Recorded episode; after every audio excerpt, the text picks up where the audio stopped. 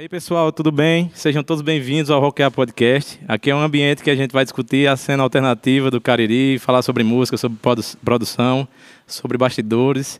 E se você é entusiasta da cena local, aqui é o seu lugar, assim como é o lugar de Rômulo Cordeiro. E aí, Rominho, tudo bem? Fala, senhor Thiago, tudo bem? Fala, galera, tudo bem? Muito obrigado pelo convite. Cara, não tem outra pessoa não para começar esse projeto, a não ser você. Eu acho que você é um dos caras mais atuantes da cena aqui local. Para a gente aqui é um prazer sempre. E aí vamos estar juntos aqui a partir de agora, vamos fazer um trabalho longo, se Deus quiser. Vamos sim, muito obrigado. Para começar, cara, a gente vai fazer um quadrozinho. Primeiro, pessoal, vou só explicar que a gente está gravando aqui no Raul Rock Bar, certo? Que é um, um, excelente bar aqui da nossa, da nossa região, que atua com música, atua com produções, com debates e tudo. Por isso, pode ser que vaze algum som de carros passando. Quem conhece aqui o bar sabe que a gente está numa rua movimentada e que passa ônibus e tudo, mas não tem problema. Só em estar aqui no Raul já vale o preço. Rômulo, para começar, a gente vai fazer um quadrozinho para cada entrevistado indicar três músicas para uma playlist que a gente vai fazer no Spotify. Eu queria que você indicasse suas três músicas aí, eu vou até anotar aqui. Vão ser as primeiras da playlist. E aí você fica à vontade. Ok. Agora? É, você que manda. Karma Police, Radiohead. Massa. É... Clube da Esquina 2. Clube da Esquina. Aí. Surpreendente. Um, dançando no campo minado de Engenheiros Havaí. Cara, que música, velho. Vamos falar logo um pouco sobre essas músicas, né? É, com certeza elas devem dizer muito sobre a sua personalidade e tal. E por incrível que pareça, acho que você não toca nenhuma delas, né, no show? Só a Karma Police. Toca, né? Fala é. um pouco sobre o Clube da Esquina, então. O que, é que você Cara, acha aí da, da cena? Clube da Esquina é, é, é o que eu tenho ouvido ultimamente, então eu tô nessa vibe aí. Essa música eu botei no repeat umas 45 vezes no banho e fiquei obcecado por ela. Eu tenho esse, esse, esses lances. Fico obcecado e começo a ouvir, conhecer toda a obra. Eu conhecia de forma superficial através da minha mãe, mas comecei a ouvir mais eles aí. Eu acho genial, genial, genial. Nossa, a cena de Minas, né, cara? Com certeza. É... Karma Polícia é porque foi a música que veio à cabeça, mas coincidentemente foi através dessa música que eu comecei a curtir a banda. E Engenheiros do Havaí, Dançando Campo Minado, eu estava ouvindo esse álbum é, com meu irmão agora, é, vindo para cá. E a gente não ouviu essa música, mas tem essa, essa faixa no álbum. Eu esqueci o nome agora, que eu acho que é o é Dançando, Dançando Campo né? Que tem a tesoura, assim. E foi a banda que me influenciou muito, né? Tanto é que quando eu comecei era a única banda nacional que eu tocava. massa, é massa. Engenheiros, por conta disso, é uma banda bem popular e todo mundo toca. Às vezes a galera abusa. Mas isso é uma, uma faceta do Engenheiros que poucas pessoas conhecem, né? Aqueles, acho que são três discos que o Humberto tocava guitarra. Isso. Que é o Dançando no Campo Minado, é, Surfando Karmas e tem um terceiro que agora me foge, eu acho que até aquele. Nesse disco, Dançando no Campo Minado, é que tem essa música Don Quixote, né? Uhum. Que é uma música sensacional do Engenheiro, talvez até a melhor. E tem muita presença de guitarra esses discos. Tem, e principalmente esse álbum tem demais. É tanto que essa primeira música do disco, né, já sim, começa sim, lá em cima com guitarra e tal. Rômulo, vamos lá, vamos falar um pouco. Você sabe que aqui é, uma, é esse programa foi feito para a gente conhecer as pessoas que trabalham na cena também nos bastidores, né? A gente quer saber um pouco sobre sua vida, como foi que você virou músico, da sua adolescência. E acho que um tema importante para você falar é como foi essa tua criação, né? Que tu é, foi morar em São Paulo, não sei qual a cidade é o certo, mas nasceu aqui em Juazeiro, Exu, não sei. Fala um pouco como foi tua trajetória assim, né? De quando você entende por gente, onde foi que você morou. Sim. E essa tua evolução na música. Vamos lá. É, na verdade, eu nasci em São Paulo, em São José dos Campos, interior, Vale do Paraíba. Porém, minha família é de Exu, Pernambuco, tenho família em Juazeiro do Norte, então sempre foi um ambiente familiar para mim. Eu sempre vinha visitar nas férias da escola. É... Vamos lá, vamos tentar fazer uma cronologia aqui. É, eu comecei a tocar muito por acaso, sempre gostei de música, inclusive devido à minha mãe, que eu falei agora, ela sempre ouvia muita The Fevers, Beatles, Secos e Molhados. Só a galera aí desconhecida, né? É, só a galera ruim aí. Mutantes, essas coisas. Então eu sempre comecei a ouvir de forma involuntária, e, mas a música veio de, é, foi muito por acaso mesmo. Eu, eu era aquele cara na escola que ficava muito isolado, assim, não era aquele cara popularzão do time de futebol, não. Então eu comecei a pegar uma, a, a, a música como uma válvula de escape. Né? Eu tinha um, um amigo meu que a gente era muito próximo, ele ele deixava o violão na casa dele, né? O pai dele comprou um violão porque o primo dele havia comprado também. E eu falei, pai, compra um para mim. Meu pai, não, você vai comprar e vai deixar três dias depois você nem vai. Beleza, cara. Aí meu irmão, meu, esse meu amigo, né, desculpa, ele deixava lá em casa e eu comecei a fuçar, fuçar, fuçar. quando pensei que não, comecei emergir nesse mundo aí e estou até hoje. Aí ah, tocava de forma não profissional em São Paulo, né? Lá num cheguei a tentar algumas vezes, poucas vezes, toquei em um bar só, que era do amigo do meu pai, mas foi muito bacana. Aí profissionalmente foi mais por acaso ainda, porque eu, eu pretendia sair do país para investir lá nisso, acab- acabei Uhum. tomando outros rumos. Quando foi um certo dia eu vim aqui, inclusive aqui no Hall Rock Bar, Isso, numa isso. tarde como essa, né? E o Léo estava aqui, inclusive, eu sou muito grato a ele, ele sabe disso. Ele estava sentado como você, nesse, olhando o notebook. e eu vim e mostrei uma música para ele do Engenheiros do Havaí, no meu, é, um vídeo tocando Somos Quem Podemos Ser. Ele, cara, vamos fechar um dia aqui, era um feriado prolongado, e eu vim. E o resto da história, acho que a galera aí. Já alguma, tá ligado, né? É, já tá ligada. Inclusive, pessoal, eu queria é, avisar que hoje a gente vai gravar três entrevistas, né? O primeiro está sendo o Rômulo e Léo, que é o dono aqui do Raul, quem gerencia e tal, vai ser o próximo. Por isso que Rômulo tá falando de Léo, ele tá bem ali assistindo tudo. Depois daqui é ele. Se prepara aí, viu, Léo? Cara, eu, eu tenho muita curiosidade sobre esse primeiro show aqui no Raul, sabe? Quando tu me falou, é, eu não imaginava, assim, que teu primeiro show como profissional Assim, quando você passou a investir e tal, teria sido aqui já. Porque quando a gente vê você tocando e tal, é claro que você já tem uma bagagem, acho que deve ter uns 3, 4, 5 anos, né? É, por aí. aham. É, já veio um, um- um grande profissionalismo, mas eu já acompanho pelo menos há dois, três anos e eu já vi assim um artista pronto, como um cara, na minha cabeça era um cara que tocava em São Paulo e veio para o Juazeiro por alguma coisa, alguma circunstância, e chegou aqui já chegou num nível de profissionalismo muito grande, mas na verdade não, né? Você evoluiu como profissional aqui no Cariri, né? É, eu acho que, assim, no Nordeste mesmo, meu primeiro show, né, entre aspas, foi em Exu, Pernambuco. Não, f- é, não foi nem aqui no Juazeiro, foi em Exu. Mas era uma coisa, assim, da família. Meu, meu tio tinha uma churrascaria lá e ele falou, não, vamos, vamos é, tirar sua pureza. Vamos colocar você aqui e ver o que que dá. E para mim foi um desafio muito grande, porque... Exu não é um lugar que, que a galera. Tem a galera do rock, mas é uma coisa, uma galera muito. Né, tipo, é, é muito concentrada, assim. Lá é a terra do rei, né? Quem sou eu? Aham. Aí, mas assim, deu certo, sabe? Coloquei uns Elton John lá, uns Scorpions, deu certo. É, só que assim, aquela oficialmente, digamos assim, foi aqui mesmo. Mas eu, eu já tinha tocado uma vez em São Paulo, só que eu, eu mexi com isso todos os dias, né, cara? Por horas e horas. Então, assim, no começo eu ficava muito nervoso mesmo. Mas, por incrível que pareça, eu fui pegando um jeito muito rápido, assim, fui perdendo a vergonha. E eu comecei a me sentir ingrato, sabe? Eu falei, eu não posso eh, ficar nervoso com uma coisa que me faz tão bem, né? Pode então, enfim, foi, eu, eu acho que eu consegui pegar o jeito, assim, assim, da vergonha muito... Eu perdi a vergonha muito cedo. Aprender outras coisas, técnicas, assim, as coisas, a gente vai aprendendo até morrer, não tem como a gente ser, né? Entendi. Mas, enfim, foi mais ou menos isso. Massa. Editem aí, gente, que eu tô falando Não, dois quilos e não estão entendendo a Quanto grama. mais você falar, melhor pra mim. Inclusive, pessoal, Beleza. esses sons que estão passando aqui, a gente já sabia que isso ia acontecer, certo? É meio que de proposta, a gente tá preparado. Mas é engraçado que a gente passa aqui um monte de tempo e não vê o quanto é movimentado aqui. Agora que não é, quanto menos barulho tiver, melhor, sempre tá passando. São efeitos, sonorização aqui, sonoplastia, que a gente é proposital. Mas vai rolar. A intenção é exatamente essa. É. Rômulo, como foi que tu se estabeleceu aqui no Cariri? Tu sempre morou sozinho ou tu chegou a morar com algum familiar? Eu vim aqui e morei com um primo. Com um primo teu, né? Foi. Inclusive foi o primo que me indicou o Raul. Sei. Que ele. Tu lembra mais ou menos há quantos anos foi esse show aqui no Raul, o primeiro show? Nossa, quase. Não sei se foi final de 2016. Acho que nem o Léo sabe. Aham. Eu acho que foi no final de 2016, assim que eu cheguei, cheguei aqui. Que eu cheguei no Nordeste, vim pra Paraíba, onde meu irmão estava morando. Está, inclusive. Vim pra Exu, depois vim pra cá. Eu fui fazendo essa escala. Mas acho que foi no final de 2016, não me lembro agora. Sei, sei. Romulo, assim, quando tu passou a ser profissional e tal, tocar todo dia, como você faz aqui, pelo menos eu acho antes da pandemia e tal, tava tocando quatro, cinco vezes no dia, até mais. Praticamente, No dia é. não, na semana, né?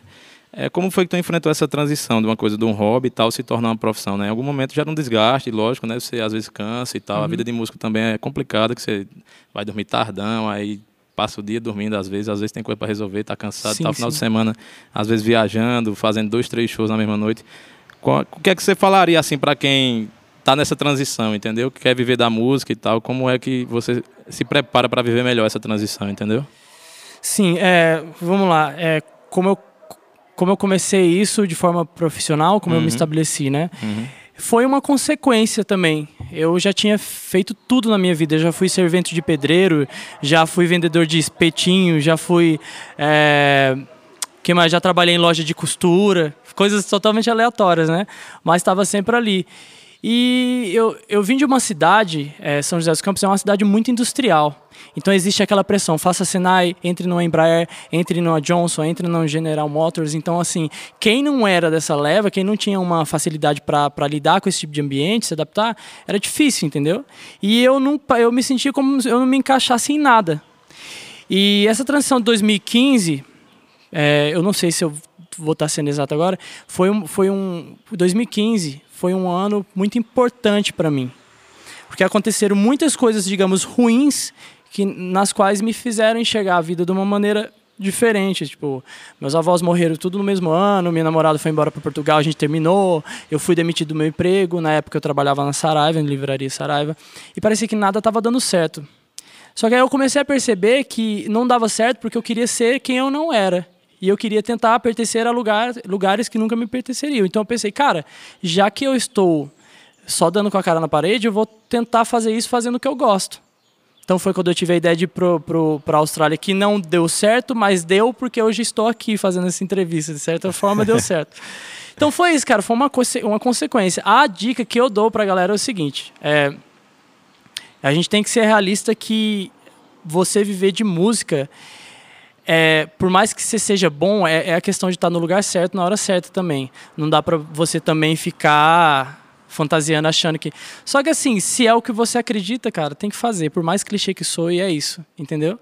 Deixar pelo menos é, é, fazer com que isso seja pelo menos algo paralelo na sua vida. E quando, e quando você vê que está dando mais lucro para você, né, financeiramente mesmo falando, sim, sim. faça, porque até porque a arte, por ser uma coisa muito marginalizada no nosso país, principalmente a música, muita gente não considera nenhuma profissão, então você tem que estar tá muito seguro, né? Então, para você estar tá muito seguro, você tem que é, acreditar, obviamente, e ter contatos, né, cara? Acho que ter contatos é, é, é muito importante. Exato, é o, os bastidores, às vezes, né, é tão importante quanto o palco, porque quando é, você... É muito mais importante. Exato, porque você passa o dia inteiro trabalhando para executar ali em duas, três horas, como esse Sim. podcast aqui também. Exato, você Há dois meses que eu não durmo planejando direito. uma coisa que às vezes você não garante 100% de e... eficiente, eficiência, sempre rola um, um, um imprevisto, principalmente com coisa de som, essas coisas assim. Exato, é...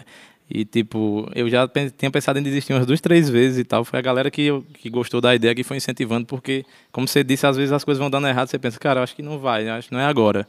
Vamos esperar um tempo e tudo. Só que aí, quando a gente menos espera, as coisas vão acontecendo. Rolou essas lives no Instagram e tudo. E eu me descobri como uma pessoa que poderia intermediar uma conversa dessa e tudo. E aí, meti as caras para fazer. E estamos aqui hoje. Eu acho que vai ser uma. Um, uma boa adição para a cena, né? Uma boa divulgação para a cena, que é um ambiente aberto para todos. A gente quer conversar com todo mundo, tanto a galera que toca, que é do front, como dos bastidores, os técnicos de sons, os, o fotógrafo, a galera que é sideman das bandas, que às vezes não, é, não, é, não faz nem parte da banda, mas toca, os freelancers e tudo. É, quero conhecer todo mundo e saber para a galera perceber que aqui essa cena no Juazeiro existe e é feita por pessoas comprometidas, não é uma coisa tipo vamos aí, do jeito que der, tá bom. Não é dessa forma. Quem não, pensa que é assim, galera, tá Tem muita errado. galera aí que faz acontecer com muito pouco recurso, entendeu? Então a gente imagina como seria se eles tivessem mais recursos. Exato. Então, é, é, estrutura é tudo, né? Mas a vontade é mais do que isso, né? É, massa, massa. Romulo, como foi quando tu quis virar profissional assim? Que você já virou, acho que pra você já era uma coisa mais é, é, focada, né? Mas para tua família, assim, como foi a recepção dessa tua mudança de emprego e tal? A galera apoiou? Eu acredito que sua mãe deve ter apoiado, né? Minha ela mãe apoia, sempre apoiou. Apoia bastante. Até hoje eu vejo ela muito presente nos shows. Sim. Quando ela está aqui, ela sempre vai. Nas lives. Sempre nas lives ela está lá é. comentando e tudo. Como foi, assim, para ti essa escolha dentro da família, entendeu? Minha, minha mãe, minha mãe é, a nossa família é uma família de autônomos, né? Grande parte da nossa família é, são de autônomos, assim. Então, é, o que eu faço não deixa de ser uma autonomia, de certa forma. Mas é, minha mãe primeiramente minha mãe sempre apoiou, ela sempre foi muito artística, assim, sabe? Ela sempre gostou dessas coisas, sempre foi fascinada por isso. Acho que todos os pais têm a preocupação de ter um filho com um bom emprego, algo garantido na vida dele, para ter o seu lugar ao sol. Mas minha mãe, acho que eu puxei isso da minha mãe, esse negócio rebelde, assim, de não, vamos fazer, vamos fazer. Eu acho que a única, a única coisa que, que eu posso dizer é isso. Acho que quem mais eu prestei atenção nisso foi minha mãe, meu irmão, né? Meu pai também, ele deu o maior apoio. E eu acho que eu nem vou falar do resto da família, porque teve meu primo que me ajudou muito sim, mas é eu nem prestei atenção em quem não apoiou, entendeu? foi mais em quem apoiou. Uhum. Beleza. Romulo, fala um pouco como foi o teu contato assim com os músicos do Cariri e tal. Acredito que quando você chegou, você não devia conhecer todo mundo e tal, e foi conhecendo aos poucos, né? Hoje em dia, acho que praticamente uma das suas bandas de apoio é a banda de Dudé, que é um dos maiores artistas da região e tal. Sim, Como sim. foi esse contato para começar a arranjar um baterista para tocar contigo, arranjar um guitarrista para quando for fazer um cover e tal? Como foi? Tu, tu foi procurando para fazer ou a galera que, que foi chamando, foi do ambas as partes se procuraram? Eu aí? era um estranho aqui, né? Eu comecei a tocar só voz e violão e a galera que curte o estilo que eu faço começou a chegar, entendeu? Porque eu não conhecia ninguém aqui. E eu não pensava em tocar com banda. Eu, até porque eu não pensava em estar aqui até hoje. Me- meus planos era sair do país. Então não, eu não pensava. Eu tava fluindo, cara. Aí foi acontecendo. Eu fui tocar no, no antigo Homers, apareceu o Valzinho e o Pab- o Pabu. E, cara, não sei o que, trocando é, é, contatos e tal. Aí quando eu fui fazer meu primeiro projeto do, dos Beatles, que inclusive foi aqui no Raul, o Ramon Saraiva, que toca com o Dudé, veio falar comigo, ei, cara, você tá precisando de música? Tá, dá tempo? Dá. Aí foi, cara, foi indo. A galera foi chegando, foi chegando. Eu, eu fui sempre muito bem recebido aqui. Eu sou muito grato, inclusive, pelo Cariri, que a galera chegou mesmo, acreditou e tamo aí juntos. Massa demais. E falando em Valzinho aí, Pabu da Nevidon, né? Que é uma bandaça da nossa região aqui. E Valzinho tá com. Que é agora um projeto Nós e Vendel, né? Tá lançando singles no, no Spotify, músicas que ele produz em casa durante a pandemia, só ele e tal. Inclusive eu entrevistei ele nas lives do Rock em Brejo lá. E foi sensacional a entrevista. Com certeza é um cara que trabalha muito pela cena também. Valzinho sensacional. Vou esperar ele aqui, né? Apesar de Sim, eu ter entrevistado ele há uns dois meses, mas pessoalmente aqui diferente. Romulo, vamos falar um pouco dessa, dessa tua faceta de sair também do Juazeiro, né? Se estabilizou aqui, mas também toca em muitas cidades. Sim. Eu, por exemplo, o primeiro show que eu vi seu foi no Labaredas. Eu, tava, eu tenho residência em Brejo Santo, né? Desde sempre. Hoje em dia estou mais no Cariri, mas me considero Brejo Santense.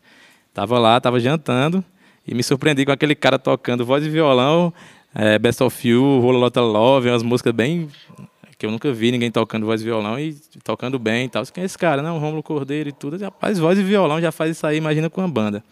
Queria que tu falasse um pouco dessas tuas idas. Eu sei assim que você toca no Iguatu, em Brejo Santo, em Cajazeiras, em Tauá. É, Araripina. É outros, outros lugares aí que eu não, não vou lembrar agora, mas é basicamente isso. Esses lugares são os lugares que, digamos assim, mais fixos, né? Eu sempre tô conseguindo uma data, a galera sempre tá me chamando. Cara, foi da mesma forma das, da, da galera, da, galera da, da banda que hoje em dia toca comigo. A galera foi chegando. Ó, tem um amigo meu que tem um bar não sei onde. Ó, meu amigo, olha, cara, vai lá, vai lá. Aí eu ia fazendo isso, cara. Tudo questão de, foi tudo questão de indicação mesmo. Galera que se identificou com o meu trabalho e começou a me convidar para os lugares aí. E não parou mais, graças a Deus. Legal. E o que, é que você acha assim das cenas das cidades menores, entendeu? Porque você já tocou no São Roque, já lá em Brejo Santo, já tocou no Telha Rock lá em Iguatu, que são eventos grandes, né? Que, que angariam muitas pessoas e público e tudo mais. Como é que tu vê também a cena é, das redondezas aqui do Cariri? Porque com certeza essa cena que acontece aqui no Cariri, ela irradia, né? Para essas outras cidades. sim. E Isso também influencia a movimento rock e, e alternativo crescer nas redondezas, em outras cidades por aqui, né? Na região. Como é que tu vê, assim, a as produções, as divulgações, o padrão dos eventos, o público, entendeu? O calor da galera. Como é que tu analisa assim? A gente, já, a gente já pode até chamar o Cariri de um país mesmo, né? Porque tem muita coisa rolando aqui, uma coisa concentrada, bem bacana, bem, bem organizada. É, tá acontecendo muito rápido, né?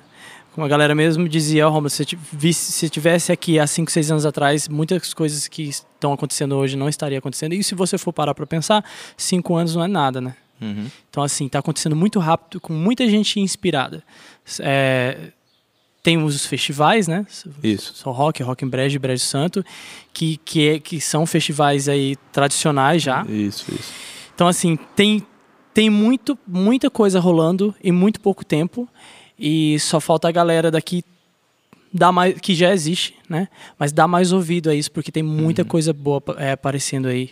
Entendeu? Acho que agora a gente deve estar falando, tem alguém compondo alguma música nesse exato Com momento aqui certeza. no, no país Cariri. E era até o que eu tava te falando, que tipo, às vezes você escuta a música em casa e tal, e não dá tanto valor, e quando tem um show você não vai. Eu tava até citando o exemplo Aham. do Coldplay, né, que é uma banda que você toca e tal, a gente vai falar disso mais pra frente, que eu quando escuto Coldplay em casa, apesar de achar legal, não, não me excita ao ponto de querer ir ao show do Coldplay, por exemplo, em São Paulo e tal. Uhum. É uma banda que eu curto, mas que não é tão presente em minha vida.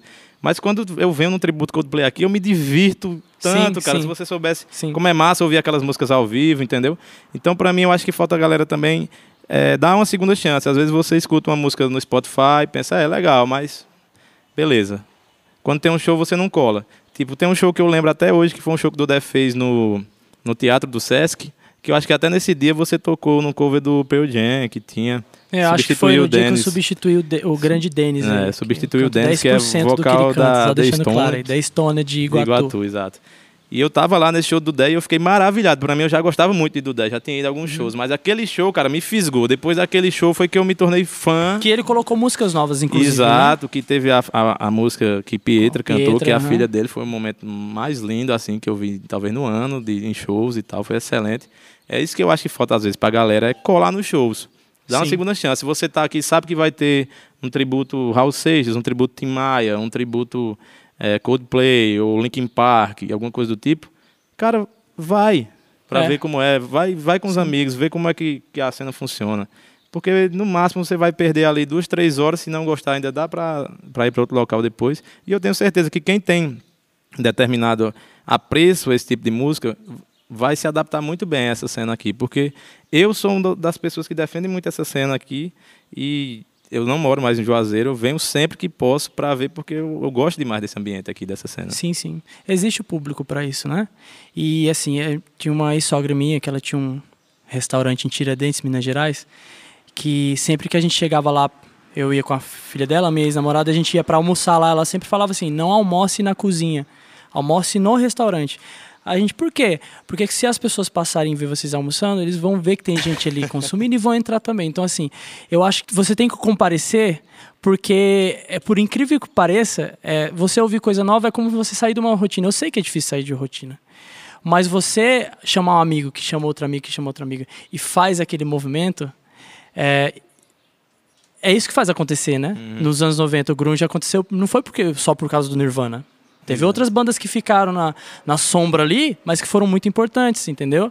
É, Screaming Trees, é, Green River, banda que ninguém conhece, mas não foi o Nirvana só. Nirvana Aham. foi um expande, mas não foi. Então, assim, é, é clichê de novo que eu dizer, mas movimento é tudo, gente. Movimentar a cena é tudo. E a cena só se movimenta se você sair da sua casa e vir assistir. Não custa nada.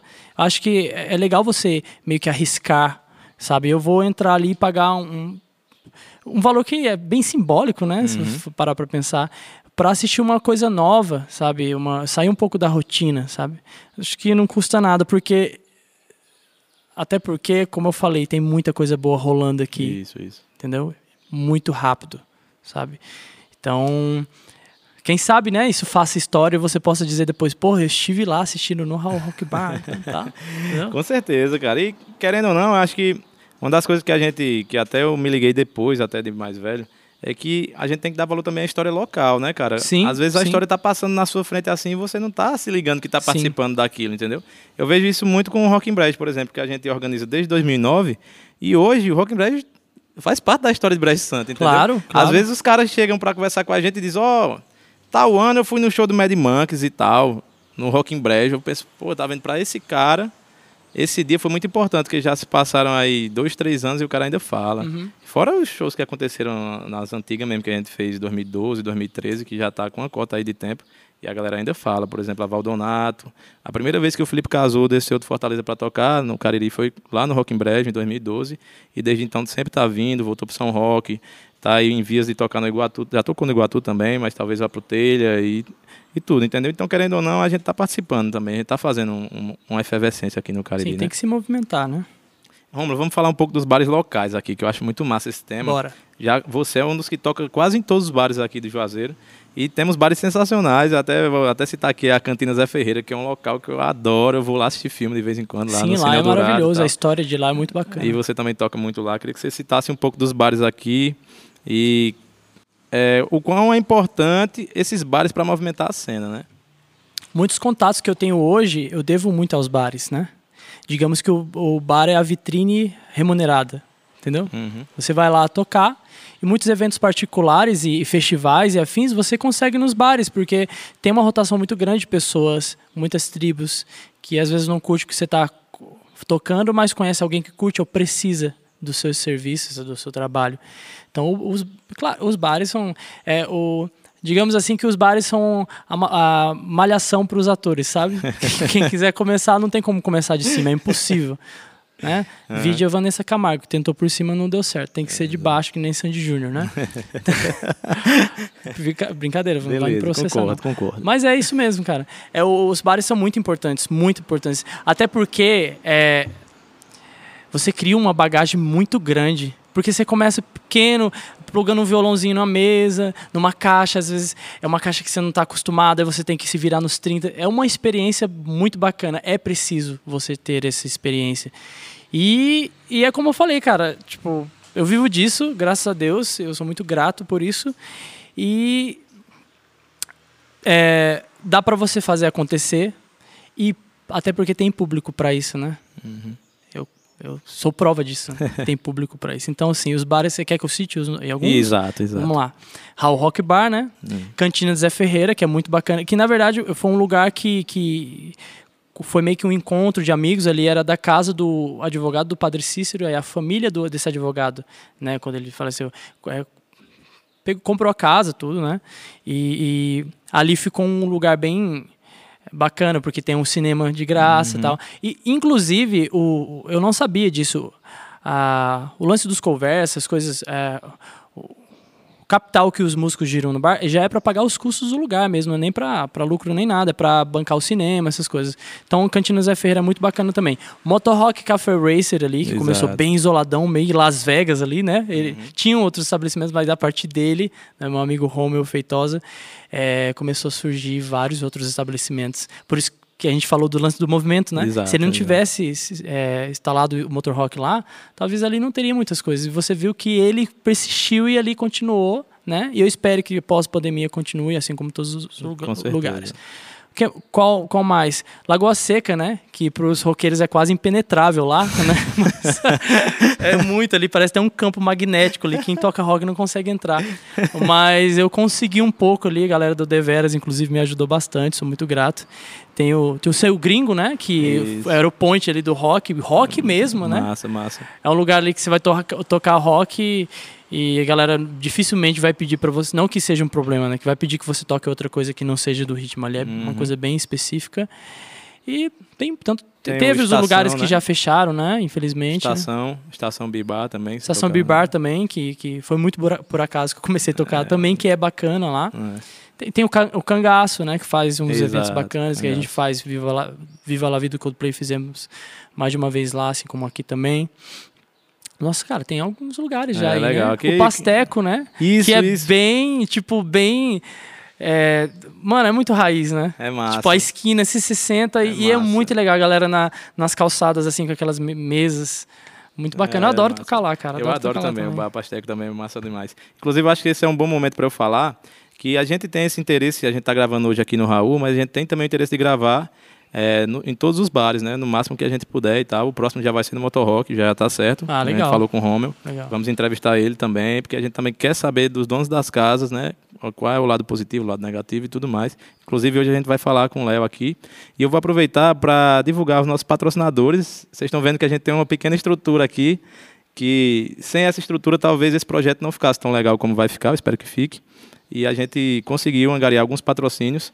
Dentre eles estão a Geosolos, nosso amigo Paulo Silas, Grande Paulo. Paulo é um cara sensacional, velho, que eh, eu acho que ele não tem interesse nenhum em divulgação, ele ajuda mesmo por ajudar Sim, e tudo, sim. porque essa empresa dele acho que é até em Fortaleza que fica. É um cara muito massa, Paulo. Um abraço pra você, obrigado. O Raul Rock Bar também está patrocinando a gente, tanto com espaço como também com o incentivo. O Motor Rock Café Racer e a Porão Rock também. Hoje também a gente vai gravar uma entrevista com o Elson aqui, que Grande mim é um... também, que de- desde onde, de, de onde eu nascer, de existir, ele já estava aí movimentando a cena, né? Para mim vai ser muito massa, porque a Porão para mim durante muito tempo foi o único local de rock and roll que eu Foi andava, né? né? Isso, exato, a referência, o único mesmo. Porque eu, além de eu ser novo, né, morava em outra cidade, não conhecia não conhecia nada. Então, para mim, vai ser, vai ser massa demais. Aqui também é uma oportunidade que a gente tem de conversar com a galera, né? E conhecer a pessoa de verdade. Às vezes, eu, eu comecei a perceber isso, Romulo, com as produções. É, eu já fiz, acho que, uns oito eventos, assim, mesmo grande, onde tem muita gente e tal. E a galera que tocou com a gente, bicho, eu não conheço. Às vezes eu sento assim com o cara para conversar, meu irmão, aconteceu isso, eu não sabia, tipo, é, cara que eu troco ideia diariamente, porque quando a gente se encontra, é aquela correria insana Sim. de fazer o evento começar na hora, de fazer as coisas acontecerem. Passagens de som. Falta uma, uma, extensão, o cara tem que ir em casa buscar, não sei o que, rapaz. Quem não, não mexe com produção de evento não tem noção o trabalho que é colocar um, um negócio daquele para funcionar. E aqui também é uma oportunidade da gente conversar sobre isso e acabar se conhecendo, que às vezes a gente trabalha junto, mas não se é. conhece, é. porque não tem tempo. Né? É, é, principalmente quando são eventos dessa magnitude, né? Festivais. Você, por mais que você adore aquilo, mas você é tanta correria que quando acaba você fica um tempinho, você não, não dá tempo de trocar figurinha muitas vezes, né? Então passa batido, passa e muito batido. O alívio que dá é o WhatsApp. Uma semana depois do evento, o WhatsApp fica bem calminho, rapaz, você dorme tranquilo. é verdade. Pior que é verdade mesmo. É, cara, é loucura. Aí, ó, deixa eu até vou aproveitar aqui, essas entrevistas são longas, né? Vocês estão vendo, a intenção da gente aqui é trocar o máximo de ideia possível, então vai ser, vão ser publicados em dois vídeos, certo? Então aqui eu vou aproveitar para encerrar o primeiro vídeo e daqui uma semana esse vídeo vai ser postado, não sei ainda o dia, né? Uma semana após a postagem desse vídeo vai vir a segunda parte do Papo com Rômulo, que está muito legal. Agradeço a todo mundo aqui e até a próxima, tá?